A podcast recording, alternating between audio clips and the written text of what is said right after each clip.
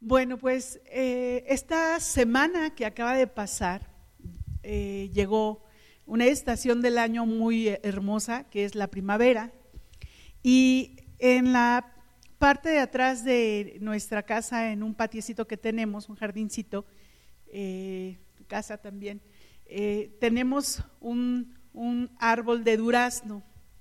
Y es uno de mis árboles favoritos porque estos árboles empiezan a florecer un poco antes de que llegue la primavera, empiezan a, dar esa flor rosa o árboles de ciruelos también, empiezan a dar esa flor blanca y, la verdad es que me, gusta muchísimo esos árboles porque son árboles que, que, aún no llega la primavera, pero que ya están anunciándola, que ya están floreciendo y que ya están listos para eh, la siguiente estación. Y yo te estoy hablando de este árbol, pero el Señor en su palabra nos habla sobre una planta que da fruto y esta planta es la vid. Y si tú estás anotando, yo a esta prédica le puse la vid verdadera. Y vamos a ir entonces a el Evangelio de Juan, capítulo 15, versículo 1 y vamos a leerlo. Y dice la palabra del Señor así, yo soy la vid verdadera y mi padre es el labrador. ¿Sabes una cosa? Una, una de las más eh, bonitas formas de enseñar que el Señor tuvo fue a través de parábolas. Y cada parábola fue expresando también cómo el Señor nos enseñaba sobre el reino, sobre el Evangelio, sobre lo que Él vino a hacer a nuestras vidas, sobre lo que Él quería enseñarnos. Y, yo no sé tú, pero eh, las, las, parábolas nos llevan precisamente a, poder comprender de una manera más em, real, de alguna forma, las cosas. O sea, el Señor nos pone ejemplos para que podamos entenderlo de una manera más sencilla y podamos palpar esa enseñanza de una manera más sencilla. Y cuando el Señor está diciendo, yo soy la vid, el Señor está diciendo, yo soy, yo soy esa planta, yo soy esa planta, yo soy, eh, eh, la vid son esos, esas plantas que dan uvas, que dan racimos de uvas, y esas plantas eh, pues son muy apreciadas, son muy valiosas y hay campos donde estaba viendo fotos, hay campos donde están eh, cosechando la vid y, es enorme y, además se ve plantita de vid tras plantita de vid tras plantita de vid, o sea, es algo precioso, algo maravilloso de verdad. Y, yo veía esas plantas y recordaba esto, y yo soy la vid verdadera, y yo decía, Señor, qué manera tan hermosa de enseñarnos quién eres.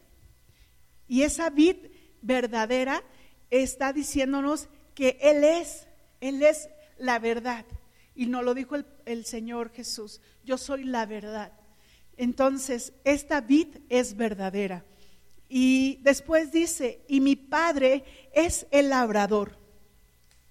Un labrador es una persona que se encarga de que esa plantita esté bien eh, y sana, que esté cuidada. El labrador está al pendiente, el labrador está eh, también trabajando en ella todos los días.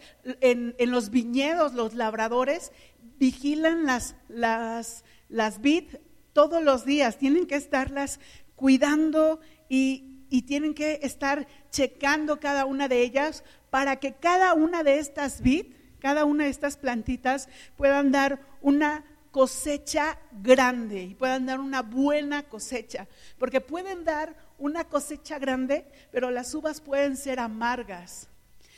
Y el labrador no quiere eso, porque entonces se devalúa el valor de ese producto, de esa uva.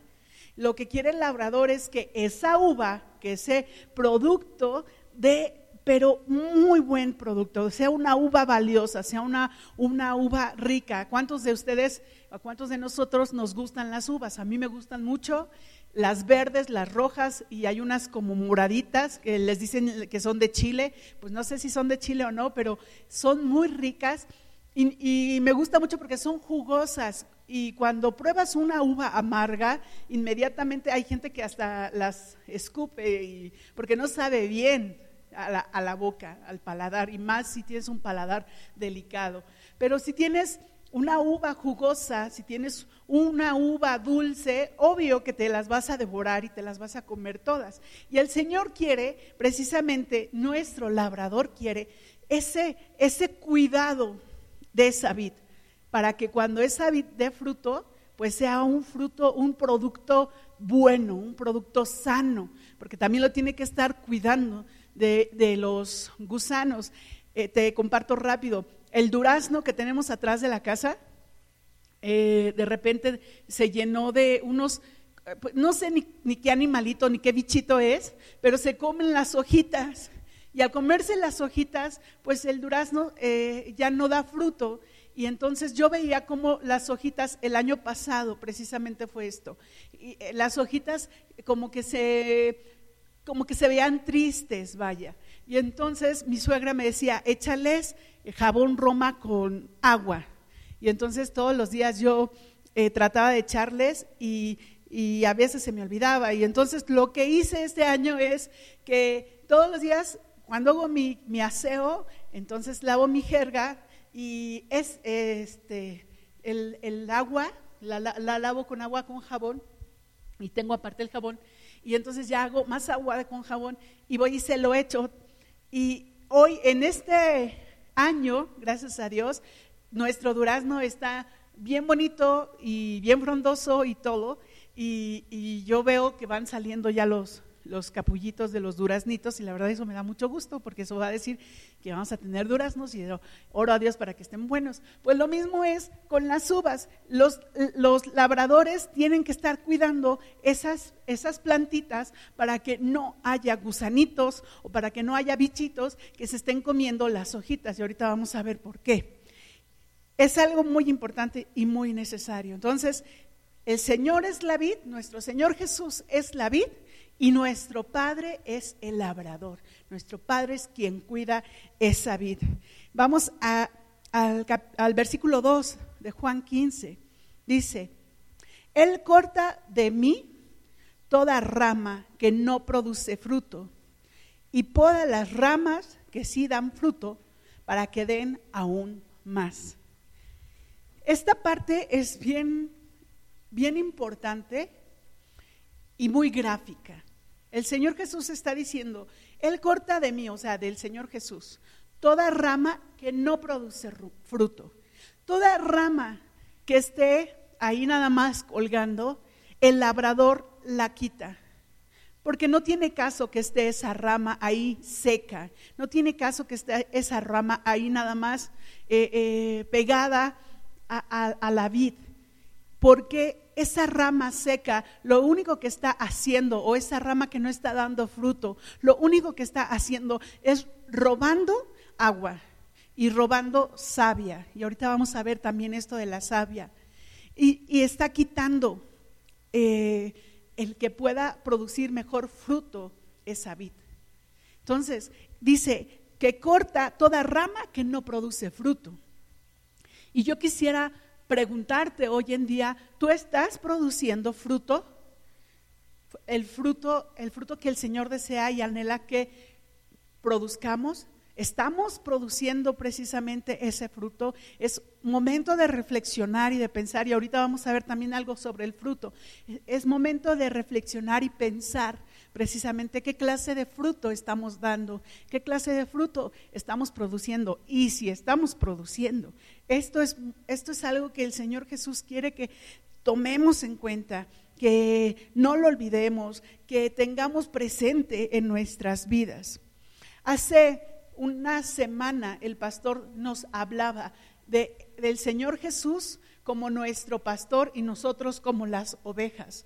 Y ahora el Señor es precisamente esa vid y nosotros somos eh, eh, el, el pámpano. El pámpano precisamente es esa ramita, esa ramita que une el producto, que es la uva, con la vid. Entonces nosotros somos esa ramita hoy, ahora.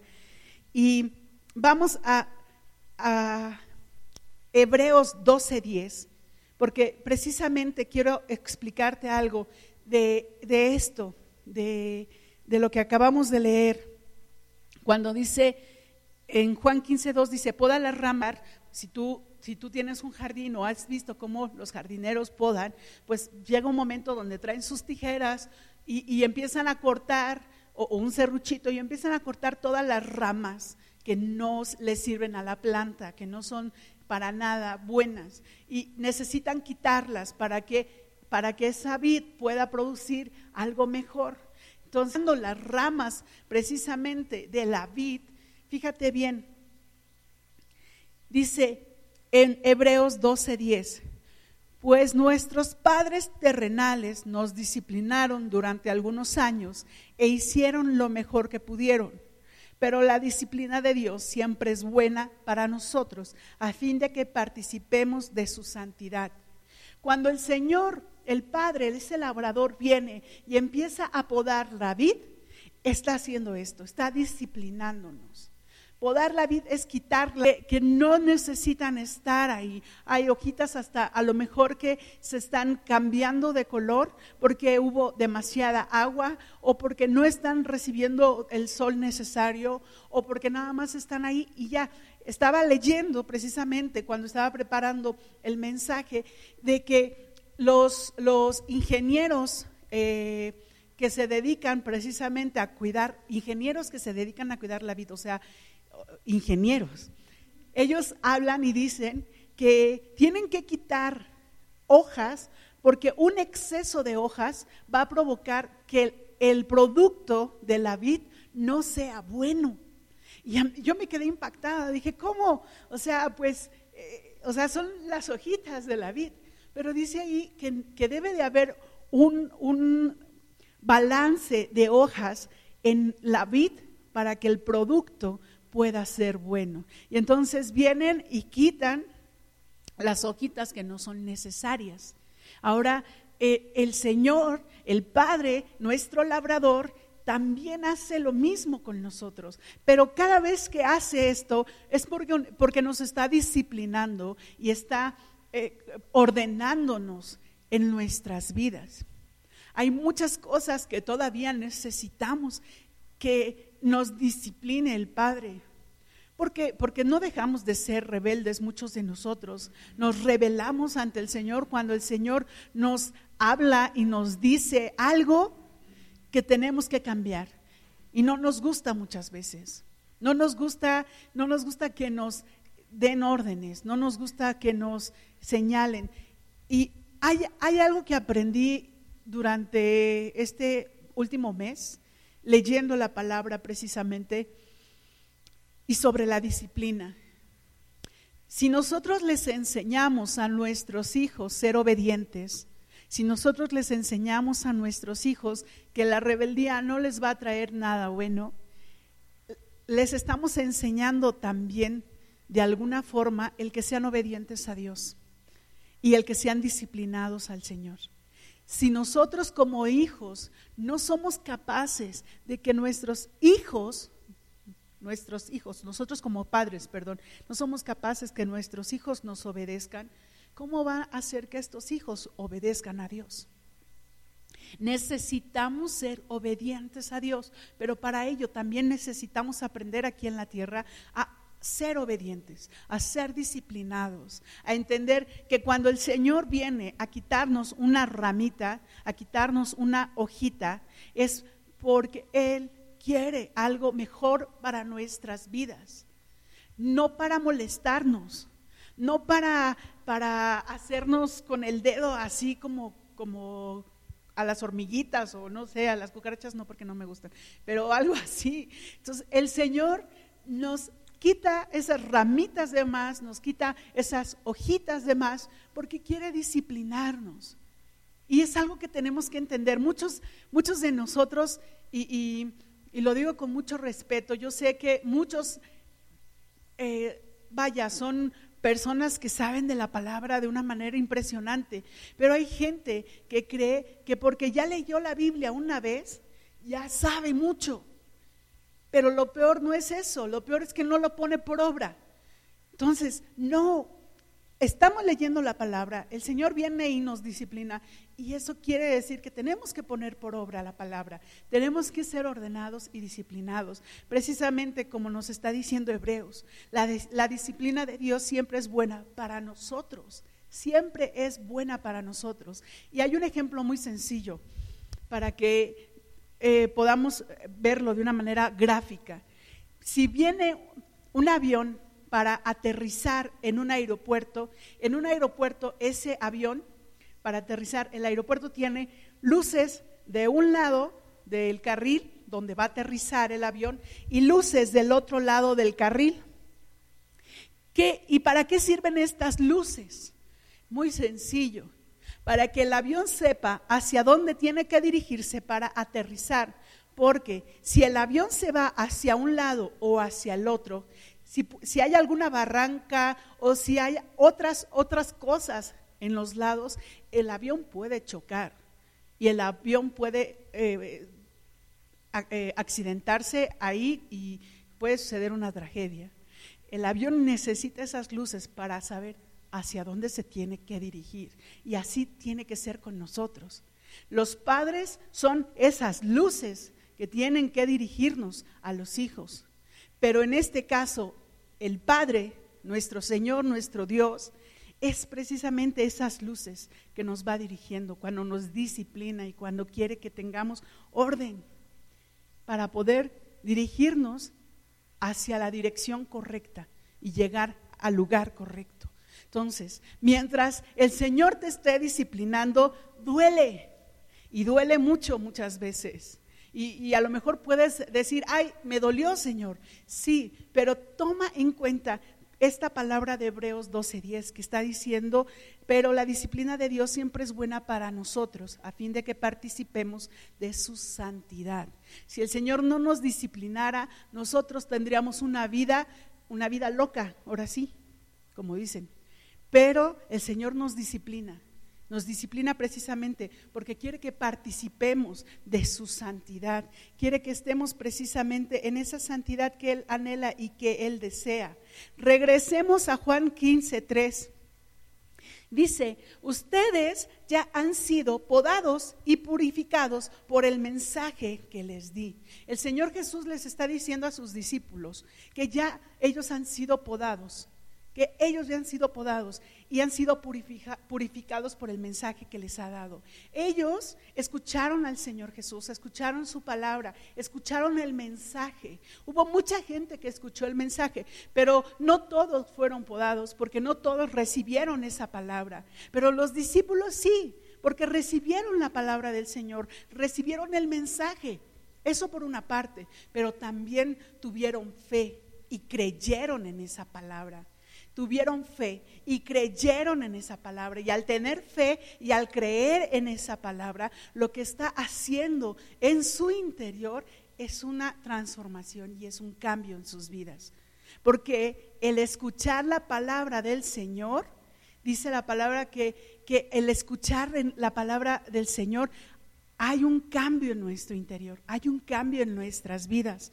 El Señor nos transforma, el Señor viene y nos levanta, el Señor viene y nos cambia al escuchar su palabra, al tener fe, al creer en Él. Y, a veces esa fe puede estar eh, tambaleándose, a veces esa fe puede estar dudando, pero no, no permitas que la duda venga a atormentarte, no permitas que la duda venga a lastimar lo que el Señor ha venido edificando en ti. Permite que tu fe crezca en el Señor. Permite que tu fe florezca, ahora sí, que tu fe dé fruto. Porque es importante. Cuando nuestra fe está dudosa, no hay paz en nuestro corazón. Cuando hay duda, no hay paz. Y el Señor no quiere que dudemos, el Señor quiere que tengamos paz en nuestro interior, que tengamos paz en nuestro corazón. Y lo único que va a hacer que esa paz esté en nuestro interior es la fe que tengamos en Él. Esa fe puede ir aumentando cada día, cada día. Y si no, y si no ha ido aumentando en tu, en tu vida, dile como ese hombre que le dijo, Señor, creo, incrementa mi fe incrementa mi fe día a día. El Señor hace milagros todos los días. El simple hecho de abrir los ojos, de respirar, de estar aquí, ya es un milagro. El hecho de poder ver la naturaleza, cómo está floreciendo otra vez. Me encantan esas fotos que están poniendo en Facebook de la Ciudad de México y está llena de jacarandas y las jacarandas están todas con flores moradas. Es un milagro. Son cosas que, vemos día a día y que no le tomamos importancia. Eh, estaba viendo cómo una abejita se estaba metiendo a la flor del durazno que tenemos ahí en la casa y, y, cómo la abejita se estaba metiendo en la flor para chupar su miel. Y yo dije, wow, o sea, esto es, esto es una bendición. Y, y, detalles que a lo mejor se nos hacen tan cotidianos, pero sabes que son milagros, son milagros del Señor del día al día y que tenemos que agradecer y que tenemos que también valorar, porque esos pequeños milagros, si quieres verlos así, hacen de tu día un día de bendición. Entonces, cuando el Señor esté hablándote y esté hablando a tu corazón, no dudes, ten fe precisamente, porque esa fe va a permitir que tú escuches la palabra y al escuchar la palabra tú puedas ser purificado. Dice en Efesios 5:26, lo vimos la semana pasada, el pastor nos estaba hablando un poco de esto, o en semanas anteriores, no recuerdo bien, sobre cómo el Señor Jesús eh, trataba a la iglesia y, hablaba sobre cómo el esposo tenía que tratar a la esposa. Y esta parte dice en Efesios 5:26, a fin de hacerla santa y limpia, alabarla mediante la purificación de la palabra de Dios. El Señor, nosotros como iglesia, el Señor Jesús nos ha limpiado, nos, nos ha hecho santos, nos ha lavado mediante la purificación de la palabra de Dios. El Señor la palabra cada vez que Él la ha hablado a nuestra vida y que nosotros la hemos recibido y que nosotros la hemos creído, el Señor nos ha ido purificando. El Señor nos ha ido transformando, nos ha ido cambiando. Ya no eres el mismo de hace tiempo desde que tú has recibido al Señor, no sé cuánto haya sido, no sé si fue ayer, no sé si fue la semana pasada, no sé si fue hace un mes o hace años, pero desde que tú recibiste al Señor Jesús, Tú has sido transformado por la palabra, porque la has creído, porque la has recibido, porque la has hecho tuya. Cuando el Señor nos dice que ya no seamos maldicientes, pues es que la palabra la crees y dices, yo no tengo ya que decir maldiciones.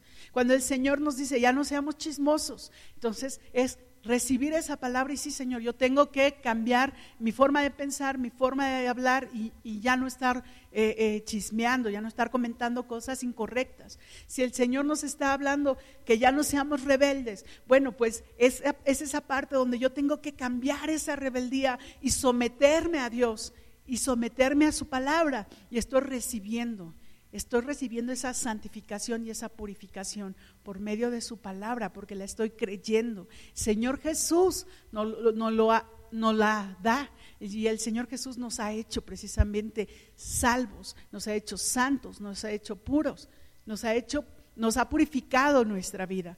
Y es algo que nosotros debemos también de valorar. Ahora, si tú te das cuenta, desde que tú recibiste al Señor Jesús al día de hoy, Mírate, mírate como en un espejo y fíjate cuánto has cambiado, cuánto has transformado, cuánto el Señor más bien ha transformado tu vida.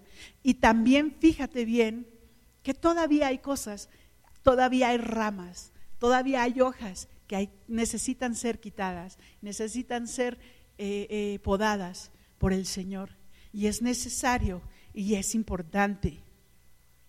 Regresamos a Juan 15, 4 Dice, permanezcan en mí y yo permaneceré en ustedes, pues una rama no puede producir fruto si la cortan de la vid y ustedes tampoco pueden ser fructíferos a menos que permanezcan en mí. Primero está diciendo el Señor, permanezcan en mí. Eso es lo primero, permanecer, estar, quedarte con Él y en Él. Si no permanecemos en Él, si no permanecemos en su, eh, eh, donde Él está, en su amor, en su gracia y en todo esto, entonces difícilmente, difícilmente vamos a producir fruto, como nos está, nos está diciendo el, el pasaje.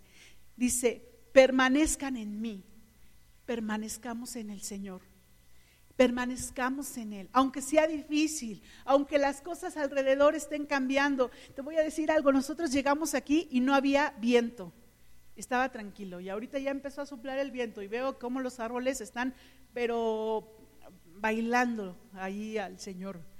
Bueno, nosotros, igual de la misma manera, nosotros tenemos que permanecer en Él, aunque las cosas cambien de un momento a otro, permanecer en Él. Y, yo permaneceré en ustedes. El Señor está diciéndonos, si tú permaneces en mí, yo voy a permanecer en ti. Si tú permaneces en mí, yo permanezco en ti. Es, es ven y voy. Ven y voy.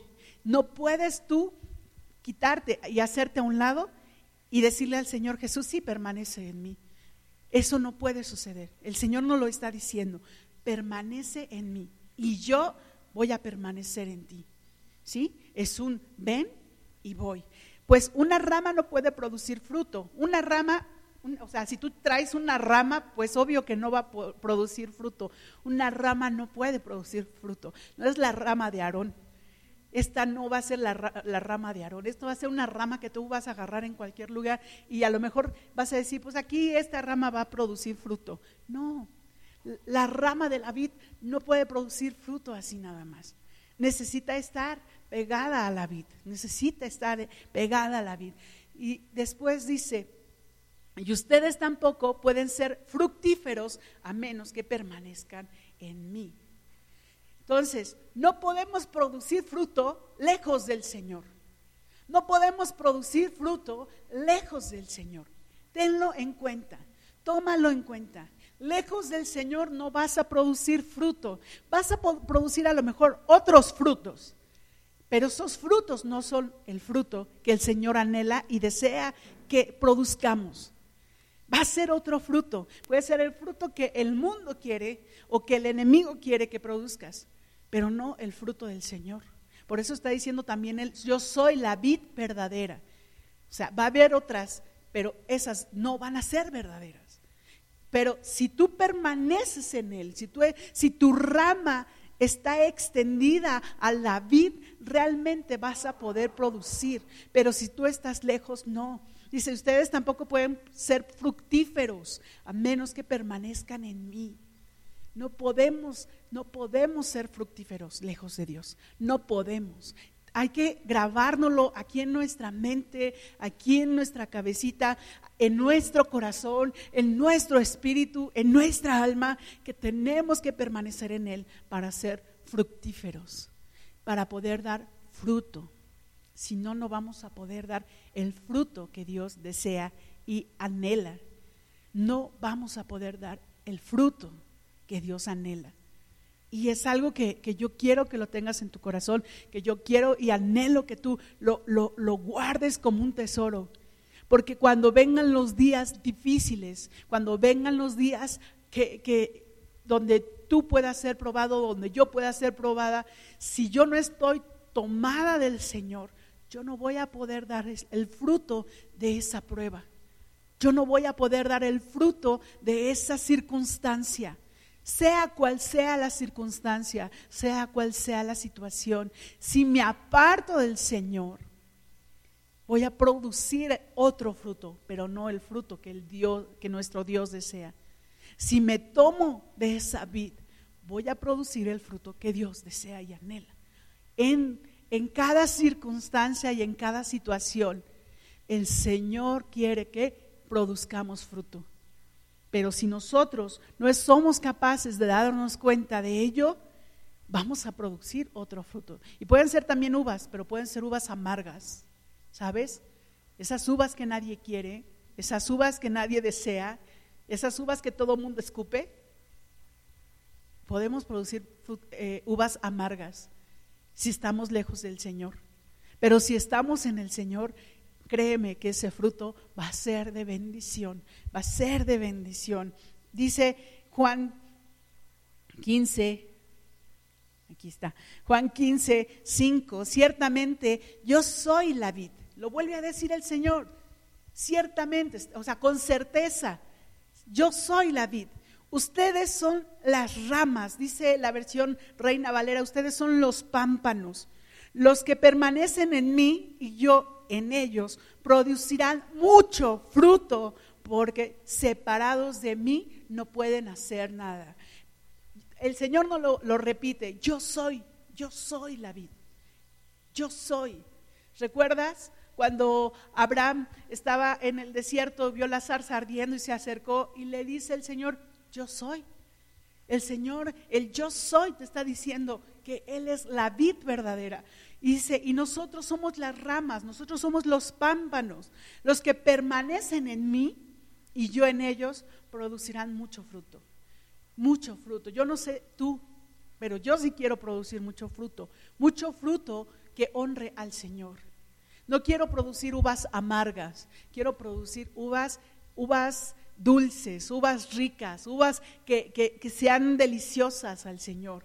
Dice, separados de mí, nada pueden hacer. Y por segunda vez nos vuelve a decir el Señor, separados de mí, nada pueden hacer. O sea, ya te lo dije la primera, te lo digo la segunda, para que lo entendamos. Así como tú les dices a, tu, a tus niños, si es que tienes niños, ya te lo dije una vez, ya te dije dos veces, la tercera, no, yo no sé.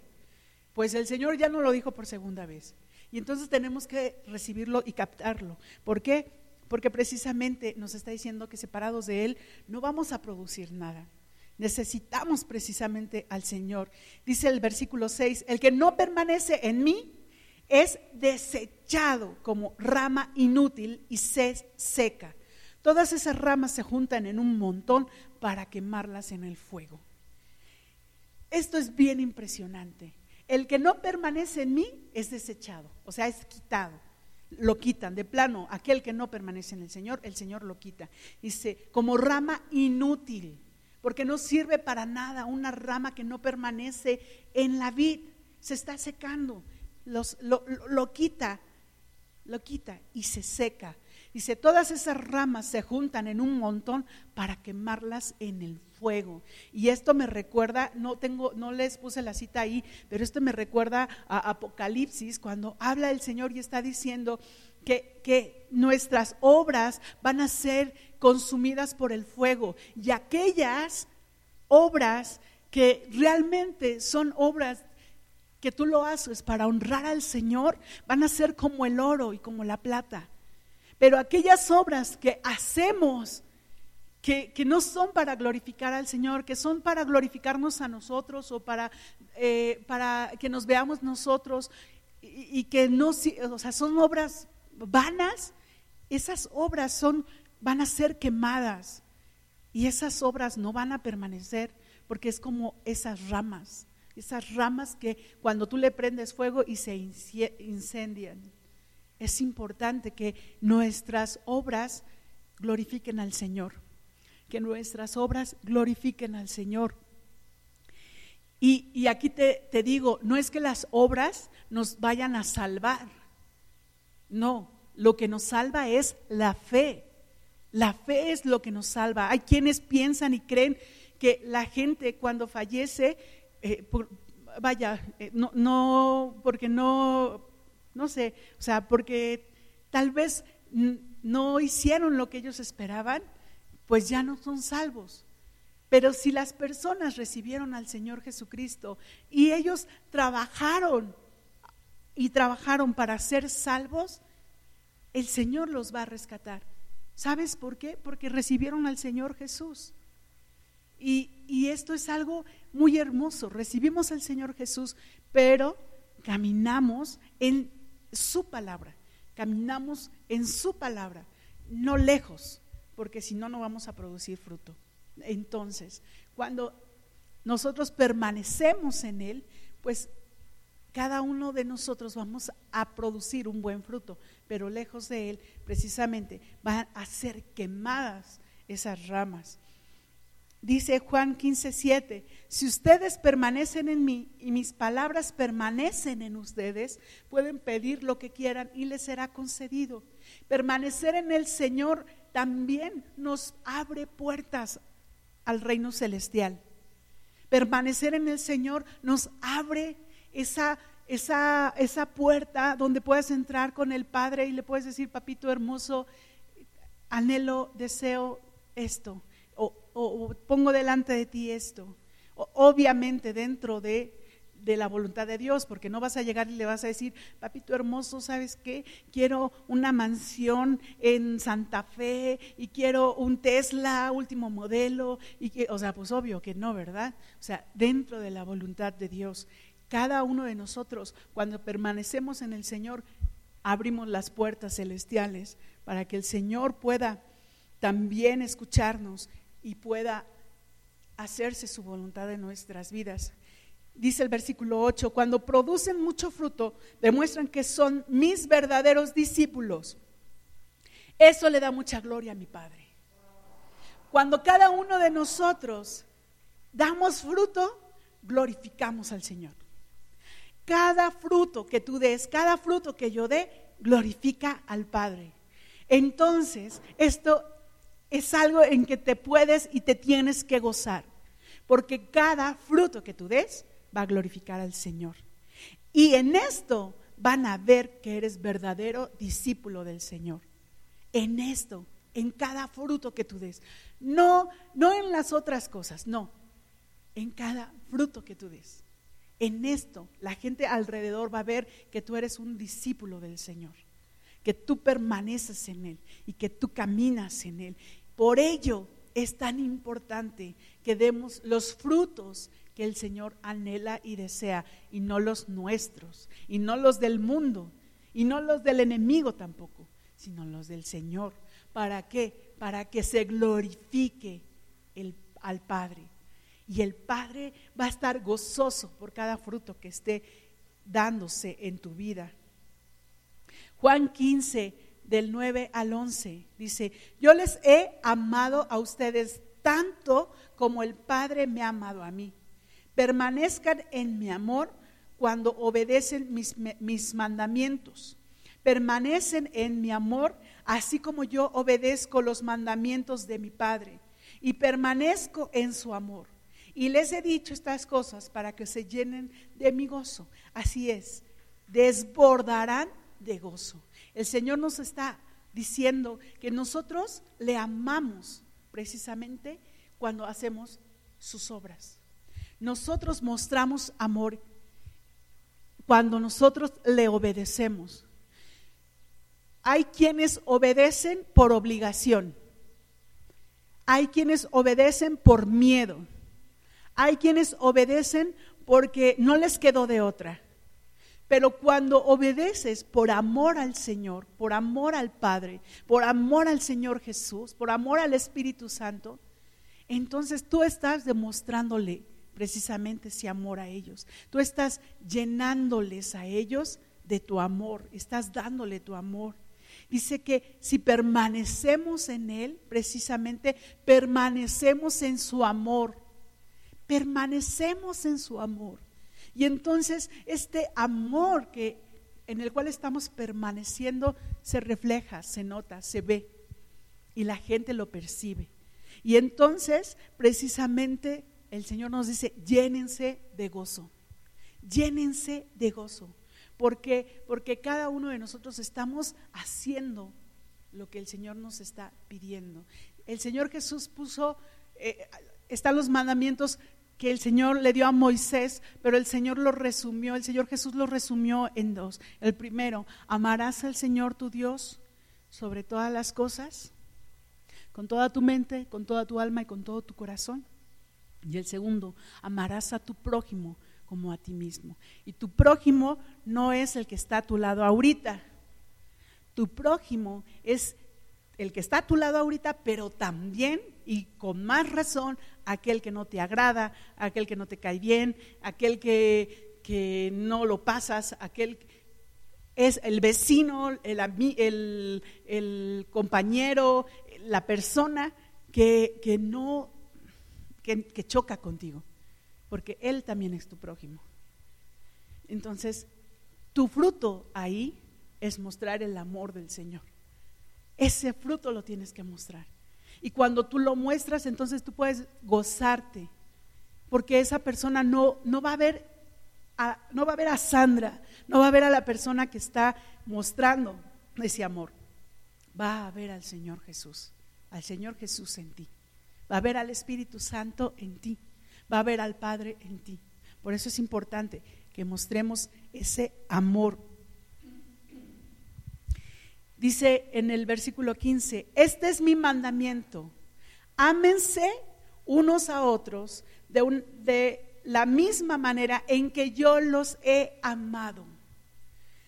No hay un amor más grande que el dar la vida por los amigos. Ustedes son mis amigos si hacen lo que yo les mando. Yo no les llamo esclavos, porque el amo no confía en sus asuntos a los esclavos. Ustedes ahora son mis amigos, porque les he contado todo lo que el Padre me dijo. O sea, Qué amor tan grande. El Señor dio la vida por sus amigos y nos ha hecho sus amigos. Es un amor grande, es un amor hermoso, es un amor incomparable. Y el Señor nos está diciendo, ámense como yo los he amado. O sea que nos toca dar la vida por el otro. Híjoles, qué tremendo, ¿verdad? Nos toca dar la vida por nuestros amigos, por la gente que está a nuestro alrededor. ¿Por qué nos toca dar la vida? Porque nos toca compartirles, nos toca hablarles, nos toca orar por ellos, nos toca hacer lo que sea posible para que lleguen a Cristo, para que vengan. Y cuando ya llegaron a Cristo, ¿ya los dejo de amar?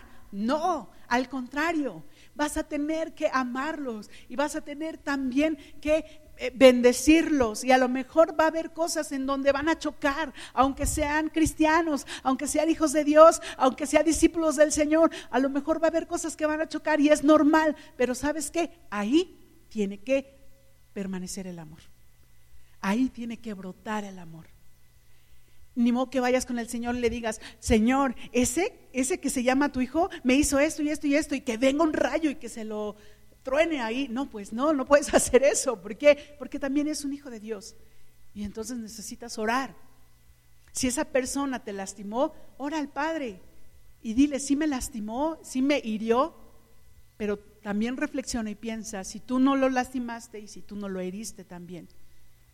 Y entonces tiene que brotar el amor, el amor que el Señor nos está diciendo que reflejemos el amarnos los unos a los otros, como Él nos ha amado. Dar la vida por los amigos. Y ahora nosotros somos amigos del Señor y tenemos también que dar la vida por el Señor. Tenemos que esforzarnos en ese sentido. Porque Él nos ha contado todo lo que el Padre le dijo al Señor Jesús. Tenemos que amar precisamente al que está a nuestro lado, pero también a nosotros mismos, a quienes no se aman hay quienes no se aceptan. Y eso es importante también. Y es tema de, otro, de otra prédica, pero también es importante que aprendas a amarte. Versículo 16. Ustedes no me eligieron a mí, nosotros no lo elegimos a Él. Yo los elegí a ustedes. Les encargué que vayan y produzcan frutos duraderos. Así el Padre les dará todo lo que pidan en mi nombre. Este es mi mandato. Ámense unos a otros. Ámense unos a otros. Aquí hay varias cosas bien importantes. Ustedes no me eligieron a mí, yo los elegí a ustedes. El Señor nos ha elegido para ser parte de sus amigos, para ser parte de su familia. El Señor nos ha elegido para estar delante de su presencia. Dice, les encargué que vayan y produzcan frutos duraderos. Es decir, no como el plátano, la manzana o la uva que tú vas y compras en el mercado y cuando no la metes al refri o cuando no te la comes se echa a perder. No, porque esos, esos son frutos físicos, frutos duraderos, frutos que perseveren, dice Reina Valera. Frutos que perseveren, que estén para la eternidad. Los frutos que tú des los frutos que yo dé van a ser para la eternidad, no van a ser para aquí en la tierra nada más, sino para la eternidad. Esos frutos no se van a echar a perder. Esos frutos van a ser duraderos, como dice su palabra. Y, después dice, así el Padre les dará todo lo que pidan en mi nombre. Fíjate que está condicionando esta parte. O sea, tenemos que dar fruto. Tenemos que dar fruto para que todo lo que pidamos en su nombre se nos dé. Ámense unos a otros. Y esa es una condición tremenda. Tenemos que amarnos los unos a los otros. Los unos a los otros. Te voy a decir algo bien especial. Si tú estás enojado o enojada con tu hermano, con tu hermana, con tu vecino, con tu vecina, con tu papá, con tu mamá, con tu pariente, con el que sea, tú tienes que mostrarle amor aunque estés enojado, aunque tú no hayas hecho nada, aunque a ti te hayan ofendido, tú tienes que mostrar amor. Muestra el amor que el Padre te está dando. Muestra el amor que el Padre te está del cual te está llenando. Muestra ese amor. Muestra ese amor, precisamente para que todo lo que pidamos en su nombre nos sea dado. Dice Gálatas 5, 22 y 23. En cambio, la clase de fruto que el Espíritu Santo produce en nuestra vida es amor. El primero, amor. Alegría, paz, paciencia, gentileza, bondad, fidelidad, humildad y control propio. No existen leyes contra esas cosas. Fíjate bien cómo el Señor nos pone amor amor. Y te lo voy a leer en Gálatas. Yo, no, no, en, en Reina Valera, perdón. Yo aquí, ahí, en esa parte en mi Biblia, le puse, dibujé una, una frutita para que yo la identifique fácilmente. Los frutos del Espíritu. Te recomiendo que hagas algo así. De verdad. Y dice, mas el fruto del Espíritu es amor, gozo, paz, paciencia, benignidad, bondad, fe, mansedumbre, templanza. Y agrega algo Pablo aquí que es muy hermoso. Contra tales cosas no hay ley. La ley de la gravedad no puede contra esto la ley de la que tú quieras y mandes, la del boomerang, la ley del no sé qué, la ley de Newton, la ley, las leyes que tú quieras, ni las leyes de las matemáticas, de las físicas, de la química, ninguna ley puede contra esto. Y, y es algo hermoso. El amor es el arma más poderosa que el Señor nos ha dado porque el amor provoca que la gente pueda ver a Cristo en nosotros. Y el Señor nos está hablando de amor, nos está hablando de amor. El Señor no deja de hablarnos de su amor. El Señor nos deja, no nos deja de hablar de su gracia, no nos deja de hablar de su palabra, de lo cuánto Él nos ama, cuánto Él nos ama. No deja de hablarnos de ello, porque Él quiere que nosotros lo entendamos, que nosotros nos demos cuenta y que nosotros aceptemos ese amor. Para Él es tan importante, para Él es tan necesario. El amor nunca deja de ser, nunca deja de ser. Cuando está hablando precisamente no recuerdo el versículo, pero dice que solo dos cosas no pasarán. Que este el mundo pasará, pero solo dos cosas no pasarán. Su palabra y el amor. Y el amor nunca deja de ser. Y con esto termino. El amor que viene del Padre hacia nuestras vidas es grande y maravilloso. Grande y maravilloso porque su amor es poderoso. Hay, un versículo más, precisamente en Juan 15, 16. Si quieres ya venirte, Gama. Juan 15, 16, que quiero que tomemos en cuenta. Y es en el versículo 16. Juan 15, 16. Yo lo voy a leer aquí en Reina Valera, perdóname. Dice así. No me elegisteis vosotros a mí, sino que yo os elegí a vosotros y os he puesto para que vayáis y llevéis fruto, y vuestro fruto permanezca, para que todo lo que pidiereis al Padre en mi nombre, Él os lo dé. Nosotros tenemos que producir fruto. Nosotros tenemos que dar ese fruto. Dice versículo 17, es, esto os mando, que os améis unos a, otros, unos a otros, amarnos. ¿Cuánto fruto has producido tú? ¿Qué clase de fruto hemos producido? ¿Cuál es el fruto que estamos dando? En Gálatas el Señor nos muestra el fruto del Espíritu, que tiene que ver con nuestro carácter, tiene que ver con nuestra formación. Amor, gozo, paz, benignidad, paciencia, mansedumbre, templanza. Contra tales cosas, contra tales cosas no hay ley. No hay ley. ¿Por qué? Porque Él es amor. Porque de Él proviene la paz. Porque de Él proviene la misericordia.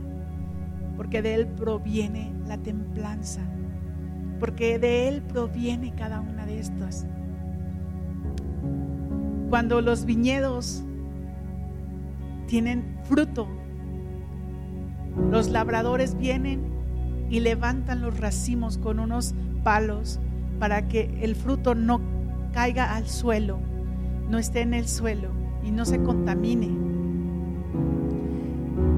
Y estos palos permiten detener el racimo de la uva, que es fructífera, que es grande. El Señor anhela y desea venir y levantar esas ramas para que nosotros hayamos dado mucho fruto al ciento por uno, un fruto abundante.